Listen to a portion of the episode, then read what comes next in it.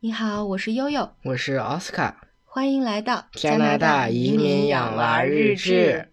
对，然后今天呢，我们的这个节目是来交作业的哈。嗯，之前呢，有很多朋友，呃，大概有三四位都给悠悠私信过，说，哎，悠悠，你不是学人力资源管理的，现在也在做这个求职的职业教育什么的，你能不能给我们讲讲这个加拿大是怎么对？呃，孩子们进行职业教育的哈，因为嗯之前在节目里面也也曾经给大家，呃，提到过说，像加拿大的在高中的阶段啊、呃就会有两门和职业教育相关的必修课，像职业生涯设计啊、职业规划呀，哎、这些东西都是在自己选定呃专业方向呃大学选专业之前，呃，可能就已经让孩子们去接触的了。啊，所以这回呢，我也是借鉴了阿尔伯塔省、安大略省、啊英属哥伦比亚省几多个省省的多省的对职业教育的一些素材啊，特别是结合奥斯卡的这个年龄段，他现在今年是十二岁这个年龄段，呃。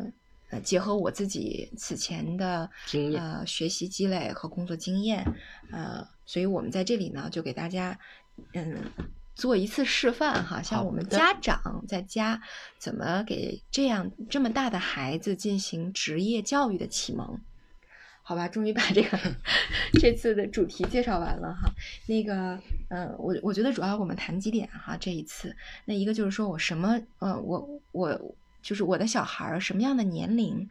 什么样的程度，呃，是可以接触职业教育的哈，这是第一个。第二个呢，跟这么大的孩子谈职业规划、职业生涯的时候，他需要掌握哪些基本概念？嗯嗯，第三个就是说我们怎么开始对孩子们进行职业规划的引导。第四个就是说，悠悠特别喜欢呃做呃和奥斯卡去讨论职业生涯规划的方式。然后第五个呢，就是呃加拿大的多省教育局在谈到职业教育的时候，强调一个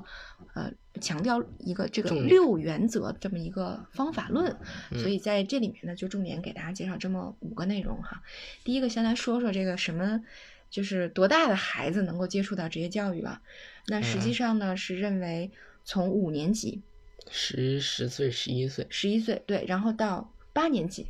都可都14可以岁是吗？对，在这个年龄段，实际上就可以开始接触职业教育了。当然，除了学校以外，哈，像我我们在国内可能学校就很难发挥说很少，很少去做职业教育，对吧？你你们在小学会接触类似这种吗？没有，但是有数学考试。 好吧，对，但是大家也知道，因为这个阶段哈，从五年级到八年级这个阶段，正好是从我们这边的小学到一个初中的这样的一个水平。嗯这个水平呢，正好也是孩子们的青春期。对，青春期呢，其实，嗯，我我我从他的这个职业教育的这个启蒙的一些材料上读到，那加拿大政府是认为青春期确实每一个孩子会有，呃，心理就是共上的变同化吗？对，会有很多共同的特点，就比如说刚刚奥斯卡讲的心理上的变化，包括生理上的，包括心理上的这些变化都是存在的。而且呢，通过这些变化，那每个孩子的反应也是不一样的。那么正巧呢，这也是他们价值观、世界观形成的非常关键的一个启蒙期。所以，加拿大的这个教育部门就认为嗯说，这个也是职业教育应该介入的一个年龄段。那你觉得妈妈，我算是青春期的什么类型呢？你现在属于，嗯，初步逆反但尚可控制的程度。嗯，然后我们来说说这个什么情况下，我我知道我的孩子已经做好能够接触到职业教育的准备了哈。他在这里面呢，就是呃会讲，我我我我也觉得很有道理，就是说当孩子能够清楚的描述他的感受。啊，以及他的好恶的时候，比如说他可以说，哎，接触到这个，我觉得很不公平，哎，我觉得这件事情，哎，这个职业让我觉得很有荣誉感，我做了这件事儿让我觉得很有荣誉感，很 rewarding。就他能够描述他具体的感受、他的喜好和厌恶的东西的时候，哎，那大概就是可以去谈论职业，呃，和这个职业规划了。嗯嗯，当然呢，如果说再具体一下，再具体一下，就是说，当他开始有某些观念的萌芽的时候，比如说价值观的萌芽，就嗯是是非非、对对错错，哎，他开始跟你探讨这些东西了。公不公平？公不公平？对，这是奥斯卡最近最关心的公不公平。还有呢，就是比如说自我认识，就是我是谁。我嗯是刘家航，对对，我我我我和别人是怎么样，在哪些方面有不同的，我是嗯对吧人？？他谈论这个是否是不是自信、自信，自己嗯能不能制定目标啊？比如说，能一点儿，对奥斯卡此前接受了十四自己的“十四五”规划是吗？有这个吗？嗯，好像是规划的，也就是，意思就是说在春节之前做完作业，结果还可以差英语啊呀、日常英语，对，还有就是他会谈，嗯，谈到这个责任感、人际交往啊，包括做决定，就是类似接触到这些概念萌芽的时候，他能够懵懵懂懂的开始有一些概念的时候，那嗯，就说明着家长可以和孩子探讨职业选择了。嗯嗯，对，然后是不是大家觉得还挺有意思的？就嗯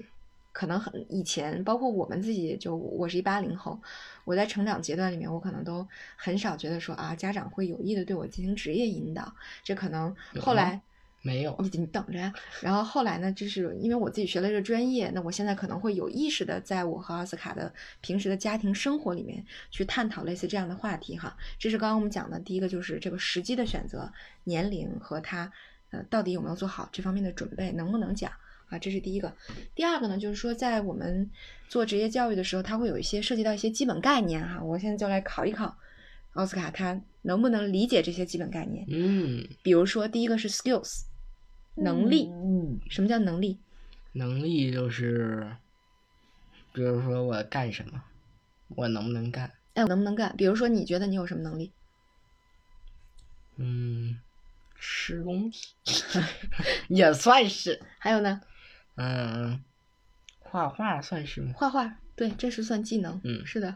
还有呢，嗯，还你你有你，在喜马拉雅上，你是一个挺好的主播 呀。嗯，就是视频发的有一点儿， 对，所以这些是能力，你说的很对嗯哈。能力就是你做某一件事情的时候，你所具备的技能、比较厉害。技术，对，这是能力。然后第二个就是说，你知道什么是 job 吗？工作。嗯，你要干什么？对，你要干嗯什么？对，一般工作可能会大概你你需要了解的就是工作可能有全职的工作嗯，有兼职的工作。你像妈妈现在的工作就属于兼职。兼职的，以前的呢就属于全全职职的，对对对。然后第三种叫 occupation，occupation 和 job 不太相同。啊 occupation 指的 occupation 是中文是什么中文是职业、工种、岗位。你举个例子吧，你知道的 occupation 还有什么？军，军人，嗯嗯，衣裳，医生，对，嗯，动物学家，动物学家，主播，嗯，还有呢，妈妈，妈啊，妈妈也是职业， 对，还有 HR 什么，呃，木匠，嗯，对吧都嗯算等等是，这些你能叫得出来名字，能给他安一个 title 的，哎，都这这是些都属于叫 occupation，就嗯是这是个什么职业啊？还有呢，就是更大一点的范畴叫 career，哦，似乎以前听到过这个，对，职业生涯、事业，我们管它叫 career。嗯比如说，对于妈妈来讲，哎，那人力资源管理和这个职业教育这块儿，可能就属于我的 career，我职业生涯，对我的职业生涯，我的这个主要，我我这一生主要的从事的工作的内容和类型那。我能干什么呢？你就是 zoologist，啊对吧？嗯对，然后，呃，这是这个比较基本的概念哈。嗯呃，如果孩子们掌握了就可以。基本概念有哪些呢？有能力，再重复一遍啊，能力、工作、嗯职业嗯和职业生涯。嗯，对吧？他们大概是个什么意思？分别是什么？然后呢，就是比较有意思，就是我们如何开始探讨职业生涯。我现在呃，如何开始探讨这个职业教育？我们家长怎么来引发这方面的讨论哈？嗯，这个就比较有意思。我记得，呃，奥斯卡的这个在学校第一次探讨职业生英国涯，吧，对，是在英国，他第一天上课的时候，老师成功把我要当动物学家的梦跟动物园管理员的梦给我对，因为拉老到一师块儿了第一天上学，当时奥斯卡英文还不太好，然后他就让我转转问奥斯卡说，啊、你将来想做一个什么？想做什么工作？想成为什么？嗯呃，奥斯卡用他所知甚少的英文单词，但是他真的会那个单词叫 zoologist 动物学家。嗯，然后奥斯卡就说：“I zoologist，我要成动物学家。嗯然后老师后来成功老师把我说搞成了哦 zookeeper，对他老师说：“哦，I see zookeeper。”老师说：“哦，我知道了，就是饲养员嘛。”然后奥斯卡特别严肃的摇了摇头说：“No，I zoologist，我是动物学家。”后来我就特别逗。然后老师给他们每一个人都照了一张照片，然后后来过了几天我去看的时候，没给我笑死，就是后面的黑板上贴的就是奥斯卡在中间，底下写的是 zoologist，然后周围贴了一圈小朋友，每一个小朋友边上都是 zookeeper，记得吧？啊都是饲养员。一群饲养员围着一个对对对，一个 zoologist 管十个饲养员是吧？然后对，他特别逗。凡尔赛，对，这就是学学校哈，英国的学校在开展这个儿童的幼儿的职业教育的时候，哎，他选择了一个切入点，非常有意思。对，但是作为大的孩子，作为少年，我绝对不能干这事儿。不是不是，咱们就不讨论这么这么 naive、这么、嗯这么单纯的了哈，就是可能呃家长们一个比较好开始的这个是角度呢，是说我的职业选择是怎么来的，嗯比如说可以探讨说，哎，当时悠悠在学校里面最擅长的课是哪些？所以是什么呢？所以是我我比较擅长的是英语和语文，就是我的文科专业比较好。那有什我么不特嗯是别当擅老长师的写作文儿。啊对，我现在干的不，这不也是跟文化相关的吗？你这、哦你在做节目的时候，你也要涉及到文字的逻辑啊、用词啊，对吧？呃，你你的内容内容性啊等等的，对不对？嗯所以这个是我最喜欢的专业。那你呢，奥斯卡？你最喜欢什么什么课？课吗？嗯，我个人感觉，你要说中国和加拿大你就说加拿大吧。体育比较简单，喜欢不是嗯说简单难易，是啊说其喜欢实不喜欢。都很喜欢，真的就是个人感觉，你选一个最的，你别说嗯都很。我还是挺喜欢，嗯、这个法语的，虽说有的时候听不太懂，但是个人感觉会比较好玩一点儿。哦，这样子好。然后呢，你可以接着说说，哎，在以前在我的那个 free time，就我我没什么事儿的时候，嗯，你知道我特别喜欢干什么吗？我特别喜欢看成语字典， 哦哟，是不是特别神奇？ 嗯，我也想想，我都觉得特别特别搞笑，特别喜欢看成语字典，为什么？因为每一个成语呢后面都有一个特别有意思的故事，比如说像一什么揠苗助长啊、爱惜羽毛啊，哦，原来什么如此。对，白驹过隙啊，就它都很有很多特别有趣的故事我就就是喜欢看字典。啊。不是，我不是对说你，嗯我觉得你闲暇的时候你在干嘛？玩儿玩儿手啥机手机上在干嘛？玩儿游戏看什么游戏？那一块儿和和什么？和 Planet Zoo 和都介绍 Planet Zoo。对，就是跟动物有关的游戏，嗯和对建造类有关的游戏，是不是？嗯这是你喜欢的。好，那下一个问题是，呃，我觉得我特别擅长什么？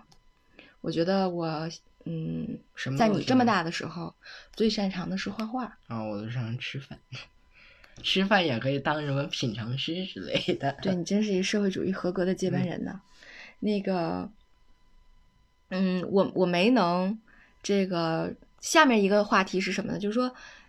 你当时给自己制定的职业目标是什么？然后，呃，你你到底有没有遵循你的职业目标？我记得特别清楚，就是我在高三的时候哈，呃，我就经常跟我的好嗯朋友说，我说我想当一个那个心理医生。啊，最后也没有然后成功我前面那个男孩儿他说我想当一个法医，啊不对不对，啊我想，不是不过我是说我想当一个法医。哦，然后呢哦，他说他想当一个心理医生，然后他的同桌呢是想做一个 HR，然后我记得特别清楚，因为最后我们三个人整个就乾坤逆转了，最后是我做了 HR，我前面这个男同学做了法医，然后他的同桌做了心理医生。哦天呀，神反转，对，神反转，所以特别逗。就是可能最早我我因为你你的姥爷和你的姥姥两个人都是做法律这块儿的嘛，所以你想对。当但法是我医又因为因为你姥姥是是公诉人，是检察官，他特别想让我做的是律师。他觉得这个是一个职业生涯、是职业声望特别高的，然后同时又需要非常缜密的逻辑和语言能力的专业呃职业工职业工种，嗯、然后收入又很好，所以他就觉得他他特别希望我做律师。结果你想做法医卢山，对，但是我对，对我我要是当了法医，就没有秦明什么事儿了。哦，珍珠醒了，嗯躺下吧，珍珠，嗯你，该睡觉了。不录了行吗，为啥不？好吧，然后这是，呃，对，所以最后其实决定我们，嗯、有没有做我们的这个喜欢的、心里喜欢的梦想嗯的那个职业，可能有两个，一个就是说你高考最后考了一个什么分儿，然后这个分儿能被什么样的专业录取，这是很现实的一件事儿，因嗯为对你就被量化了。哎，爸妈，那啊个加拿大有高考吗？没有吧？没有加拿大没有高考，就是自己去申请，啊，就根据你的专业去申请自意思己就是喜欢说的专业。这学校就是说，我看不看得上你吗？是这意思吗？对，就是你根据你十二年级的成绩和你自己的志愿去报，啊，对，不像中国，你得你得考，考完了之后，人家会根据你的量化水平，哎，你能不能上，你能不能学法律，你有没有这资格学法律，有没有嗯资比格学如经说济，我考满分儿了，但是有没有可能不会被录取呢？有这种可能？对，所以这个就跟高考报名有很大的关系，嗯对，所以这个就是你在追寻你职业生涯里面的很多不确定性，嗯，对，为什么我们三生个有活这种大啊逆各转？种这些对，首先第一个就是你的高考分儿够不够，你去没去学校？比如说，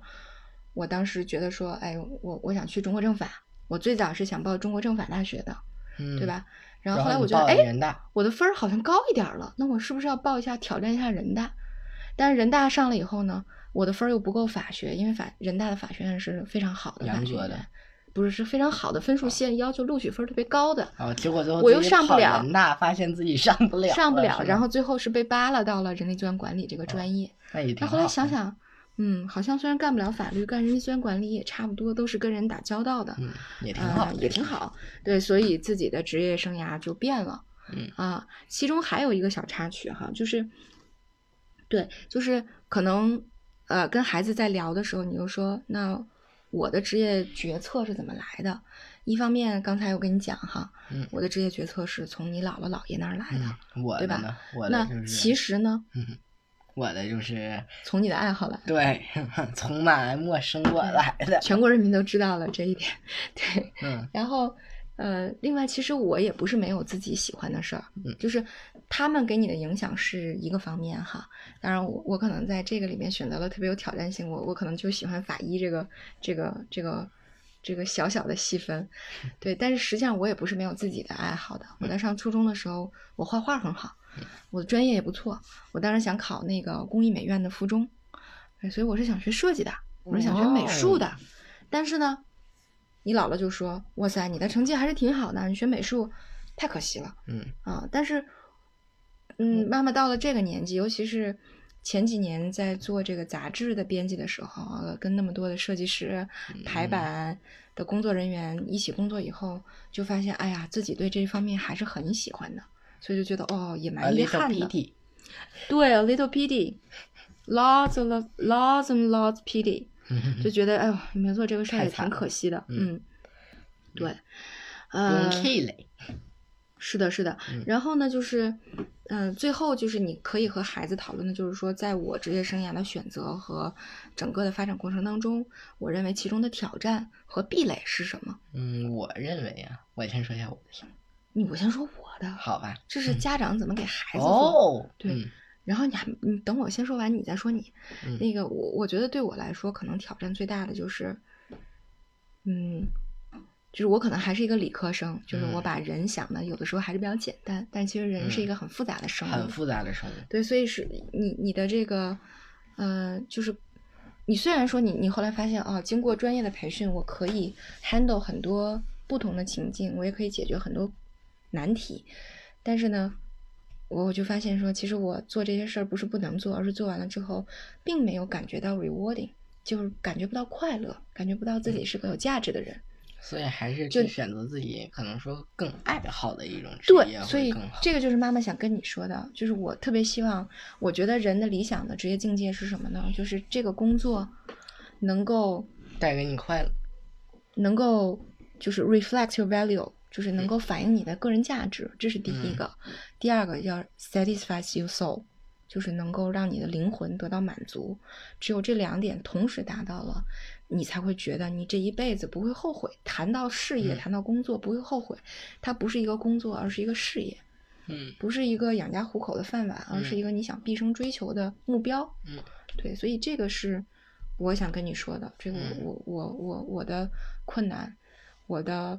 壁垒是什么？来嗯说说你的吧。我有的时候就是也是有一点可能说不理理解人，或者说有那么一点儿可能会有一点儿不善于沟通，有的时候嗯，就总是就感觉说，直男综合症是吧？嗯，有一点 儿把妹一丢，就再见了，你知道吗？ 再见了， 谢邀，拜拜，你好，再见。嗯，对，好吧，呃，刚才说了哈，这个家长如何开始，就是你可以跟你的孩子探讨几个问题。我再回顾一下，比如说，作为父母，我在上学的时候，我最喜欢的科目是什么？呃，我有空的时候最喜欢干什闲暇么之？余，对，闲暇之余喜欢干什么，擅长什么，然后呃，我当时制定的职业目标是什么？我我有没有做成？那我呃做成或者没做成的原因是什么？当时我的爸爸妈妈希望我做什么，对吧？嗯姥姥姥爷、爷爷奶奶希望我做什么？嗯对，呃，那那我是怎么做出最最终是怎么做出我的职业选择的？嗯对？吧？然后就是说，呃，那我在这个工作的道路上，呃，遇到的挑战最大的挑战是什么？呃，影响我发个人发展的壁垒又是什么？对吧？就是家长可以跟孩子介绍一下自己的故事，哎，这个嗯还是很好玩儿很好玩儿，蛮有吸引力的我都哈。不知道妈妈你想当法医，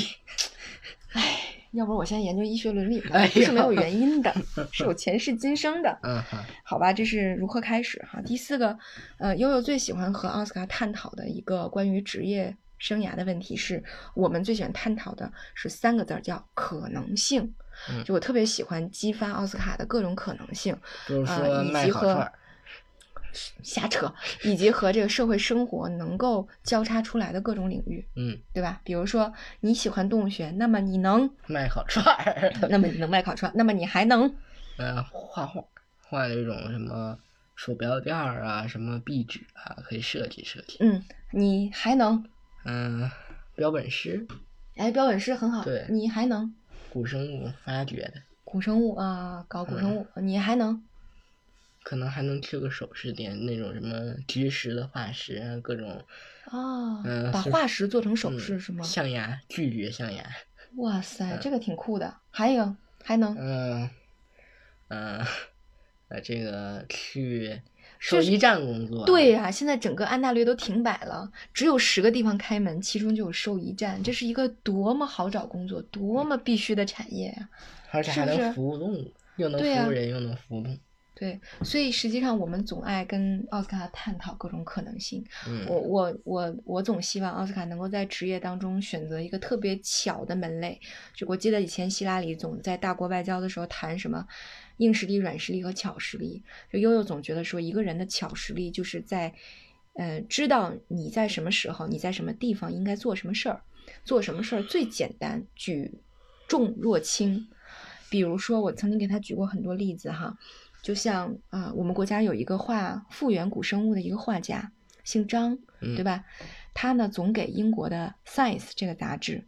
嗯，自然是是的顶级的自然科学方面的顶级的刊物，画这个封面和插图，恐龙吗？对，它是以这个复原恐龙为代表的，就是全世界都好像能够做这件事情的人不超过八十个，就都没有超过一百个。所以呢，这世界个八十强。对，世界八十强，所以这个大哥呢，就能够，据说他有一年在 Science 上发表了八幅作品，哦哟，大家可以看一看，华人的团队能够在 Science 上发表作品论文，一年能有几个？嗯这哥们儿一个人发了八个，这厉就是害对，这就是我说的巧实力，就是没有人能做这个事儿，他做的最好。那你想这样的人，换一个方式和加拿大的这个电影产业后期结合在一起，哎，他就可以做这个后期的这种电脑的、嗯动画的像模那种拟啊、特效，特效啊，哥斯拉，对啊，嗯啊，所以哎，可以学学 Python 啊，嗯将来做做这种后期也是可以的。嗯，啊，包括美国呢，还有一个真人秀的节目，就是那设个计面具，设计面具的那个叫什么来着？嗯，脱脱口秀吗？不是脱口秀，嗯，就是那个特效化妆师的那个 PK 的，嗯对，就那种东西，画哎小对外星人儿，画恐龙，对对，每期有一个主题，比如说什么天使和魔鬼啊，比如说什么夜异形啊，就是每然后让这些特效化妆师去做这个特效特效的化妆，然后大家来评选哈，嗯好莱看坞的谁画这得些专家们、制作人，然后导演们去评选。哎，我觉得那个那个节目，后来我还引导呃奥斯卡看过，就是你会发现你喜欢动物，能你衍生出一堆。对你，比如说你异形，对吧？你就可以做这个动物主题的外星人儿，哎，你这个天使和魔鬼，你就可以做 monster 怪兽主题的这个天使和魔鬼。所以你你当你有这方面的专业技能的时候，你可以把它拓展到很多领域，包括刚才他讲的兽医和兽医打交道的，就是还有负责宠物的宠物保险的保险公司，嗯，也很赚钱。。救助公中心，对就救是助中嗯有心一的次志我愿们者好像送来了小松鼠到对那对个对动物园后头，对，所以其实除了 zoologist，除了除了 zookeeper。嗯，还以外有还有 vet 这个，嗯、还有什么那个叫什么，嗯、r e s c u e center 的人，对救护救护站的工作人员、志嗯愿者，还有包括之前他刚才提到的这个标本师还有 paint painter painter 对除 artist，对，除了这个呢，我们还呃以前看过很多视频，就是做沙盘的，嗯，对吧？你做这个，比如说动物园的沙盘、嗯啊，做这个野生的地貌的沙盘还可以当 up 主， ，UP 主对你这个沙盘也很也很厉害，嗯对，包括呃。奥斯卡还有一个自己的这个喜马拉雅的小节目，叫《奥斯卡哥哥讲故》， 哎，讲动物，对吧？讲动物，对，然后之前就是悠悠在跟呃国内的一些这个教育平台这个聊天儿的时候，呃，结果就有一个平台的 CEO，他在听悠悠的节目的时候，就听到了以前某一期奥斯卡也参与的一个节目，他就特别感兴趣，他说：“哎呦。”这个孩子讲动物讲的真不错，说要不然，哎，我们也设计一个动物的课，在网上卖一卖，试一下。哦哟，所以你看看这个，呃，作为这个动物主播，奥斯卡可能很快也会拿到他的第一个兼职工作了。所以说，实际上大家在跟孩子聊天的时候啊，针对他喜欢的一些领域，呃，我觉得家长们也可以从职业的方向上对他们进行引导，探讨他们的可能性，这是一件非常有意思的事儿。嗯，超对好玩的，超好玩的事儿。对，比如说小珍珠呢，嗯，我们现在有的时候也会问他，比如还想隔几当 dancer，对，隔几周呢，我们就会问他，哎，小珍珠，你长大想干什么？你说错了，他现在不想当 dancer 了。哦嘞，是的，他现在想当建筑工人。吼吼，后来他说他想当一个主要做建筑工人全职，兼职可以做做芭蕾舞老师的这样的工作。乱，不信你明天问他。哎呦，对，所以其实还是蛮有意思的哈。嗯，大家可以通过探讨可能性，让孩子们了解这个世界的多元和职场的嗯，多元各种化各样的潜质哈，自己的潜质。对，然后最后呢，我想说一下，就是这是加拿大在对青少年进行职业教育的时候，他提到了六个原则，就是我们家长在职业教育的整个的过程当中，一定要跟自己的孩子强调是哪六点呢？首先，第一个就是嗯说你要了解你自己，就是大家要通过各种办法去了解自己，了解自己喜欢什么，不喜欢什么。呃，能够激励自己的是什么东西？嗯能够让自己早晨很早起来，晚上不睡觉都要干的是什么？啊，开开类心似心的，对这哎呃对我是每天愿意开开心心的，还是每天我一定要要这个呃按照某一个标准去工作？我是不是一个打自工律人的人？对吧？我是不是适合创业等等？哎，这是第一个，就是让孩子们要学会去了解自己。呃，第二个呢，就是要 follow your heart，要嗯跟随你自己的内心。所以我们对奥斯卡是从不从不专制的说，哎，嗯奥斯必须卡当然你必须要做什么。我们是希望他能够跟随他自己的内心去探讨自己到底嗯适合什么。这是第二点，第三点就是持续变化。这奥斯卡你要知道，这个世界上唯一不变的就是变化，就是时时刻刻这个世界都在变化。我当年想当法医，后来也当了 HR，再后来我又当了主播，谁知道我将来能成一什么，对吧？所以这个世界都在持续的变化的但是唯一不变的就只有变化，唯一不变的是变化，然后呃，再加上互联网现在催发催生了很多产业都在进行革新，对吧？嗯以前我们去商店买东西，像我们在网上买，嗯，啊像这个什么，像房子是吧？嗯 现在这个房子活的都能在网上买，对，嗯、但是你记住，就无论怎么变，嗯、还有这个这个好像听上去是个坏消息哈，因为总在变。我知道但你也不喜欢很多的变化，对我觉得你很排斥变化，对。但是我有吗一对，但是有有一一点，你记住就好，就是 skills travel with you，就是你的技能会永远伴随着你。嗯，就是你无论怎么着，无论这个世界怎么变，你掌握的技能永远能够帮助到你，嗯所以你就要拓宽自己的技能包，这个很重要。非常然后重要，对对对，然后第四点叫终身学习，就是刚才说的，世界总在变呐、技能包要跟着我们呀，所以技能包怎么扩展呢？通过学习它才能扩展，对不对？嗯像这个学更新的知识，对。然后最后两点就非常重要了，一个就是说 access your allies，就是你要去组建你的团队，你要有一帮人来帮助你。这些人可能是什么人呢？是可能是你的老师，可能是了解你的朋友，可能是你的爸爸妈妈，哎，可能是你的前桌， 可能是他的同桌， 你前面同学的同桌，对，等等等等，就是你要有团队，让大家去说，哎，你适不适合这个，呃，甚至找到你自己的同盟，找到你的同伴啊，嗯所以团队很重要，这是第五点。最后一点就是，无论你能挣多少钱，无论你能不能达到你最初的职业的目标，嗯你要学会享受工作这个过程，而不不要是让它奴役你。包括上学，呃，对，上学也是一个嗯道理，不要就是沮丧你要学会怎么去享受学习这个过程。我在那儿很开心，我在这儿学知识以后有用，对，这嗯么想以后不能要挣想钱，挣了钱能买42肉饼分钟吃。啊对，不要要想想嗯四十分钟，不要想马上就要开学了，什么乱七八糟这些事儿，所以要 focus on the journey，就是嗯你要学会享受这个过程。就比如说像我们，我跟你爸，我们两个创业，喝着西北风哈，也没有收入，对，但是我们依然觉得我们自己做的这件事儿很有意义，很有意思。以后可能有用，也许以后他能成功，也许他成不了，但没关系嗯。哎，我们很享受这个过程。嗯，你也知道我一天一天的熬夜哈，录咱们喜马拉雅的节目，或者是做我自己的那个嗯知识店铺里的项目，都很辛苦。嗯但是因为它有意思，所以我们愿意。嗯，对，这就是享受过程嗯，不要过多的去计较它的后果。嗯所以挺好的。你是刚刚开始，我们也还在路上，嗯，好吧？我们教学相长拜拜。啊，好 吧？ 今天呢，就跟大家嗯介绍到这儿哈。这个说起来，对青少年进行职业教育呢，也并不是一件容易的事儿、嗯啊。我们录了三十分钟的一个节目，嗯，超久的，超久的一个节目，哎呀，都很担心这个节目的完播率。呃，